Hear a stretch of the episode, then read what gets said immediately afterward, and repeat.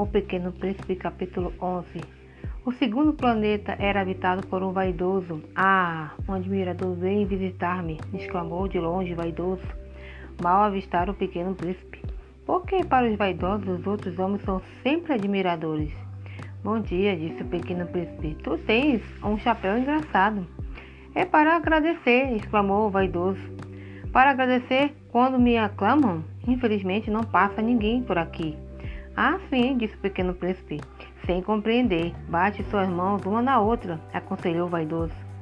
O pequeno príncipe bateu as mãos uma na outra. O vaidoso agradeceu modestamente, erguendo o chapéu.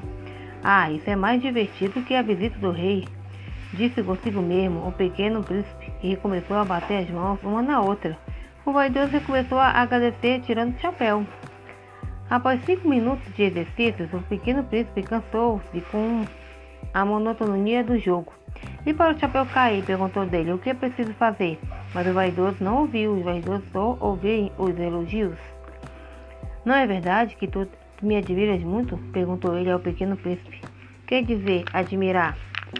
Admirar significa reconhecer que eu sou o homem mais belo, mais bem vestido, mais inteligente, mais rico de todo o planeta.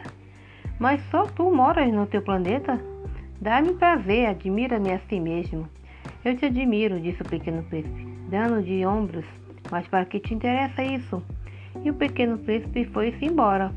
As pessoas grandes são decididamente muito bizarras, pensou ele durante sua viagem.